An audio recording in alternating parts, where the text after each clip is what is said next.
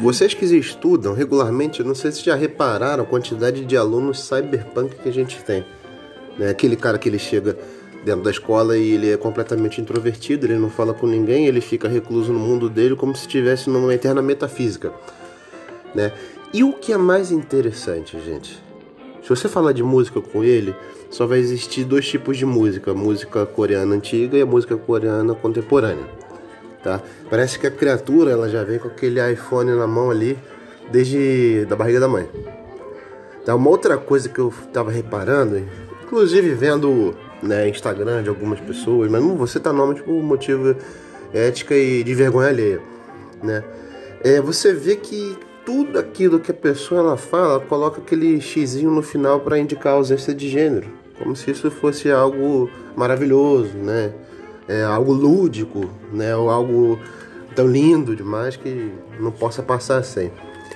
Né? Aquela pessoa que está sempre em transição de personalidade, vocês devem lembrar alguém que se senta diariamente com vocês, ou que vocês também já viram no ambiente de trabalho, né? Aquela pessoa que chega assoviando Tchaikovsky num dia, no outro dia ele está é, cantando Hilaria da Xuxa, né? Para os mais mais novinhos aí, eu diria que estaria cantando a música da Galinha Pintadinha, tá?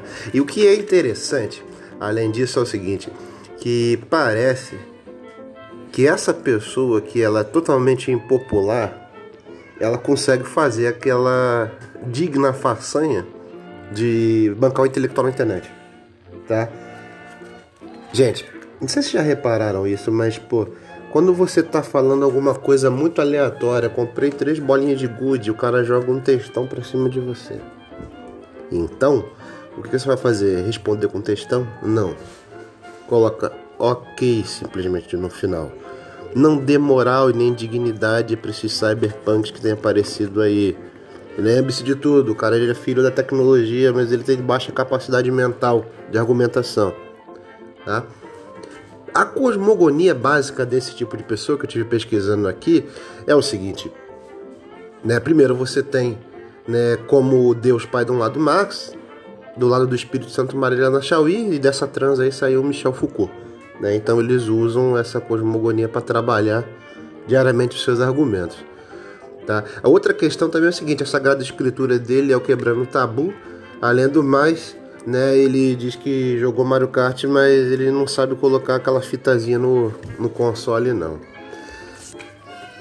Quando tem um churrasquinho na casa de um amigo ou alguém, ele é o primeiro a pedir né, para o Habib trazer algumas esfias de brócolis, né, aquele pseudo vegano.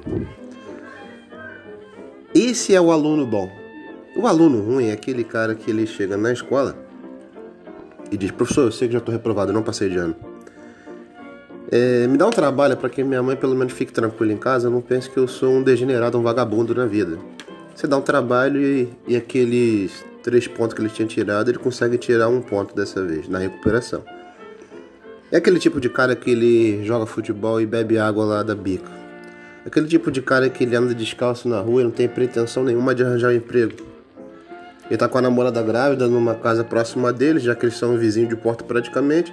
E quando chega mais ou menos a oitava mês de gravidez, ele pensa em fazer um bico com um tio para tirar aí mais ou menos 100 reais.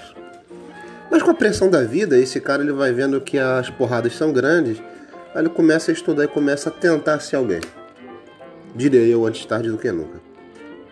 Galera, pensa o seguinte: qual dessas duas pessoas tem mais chance de conviver com a sociedade bacana que a gente tem aí? Qual dessas duas pessoas você acha que tem condição de conviver? Um cara que é todo errado, mas tem a capacidade de discutir com as pessoas, discursar, ser agradável, ou alguém que fica trancado no quarto pensando que a cosmogonia marxista pode vir salvar ele? faz essa reflexão aí. Um abraço a todos aí do Márcio do Eremita.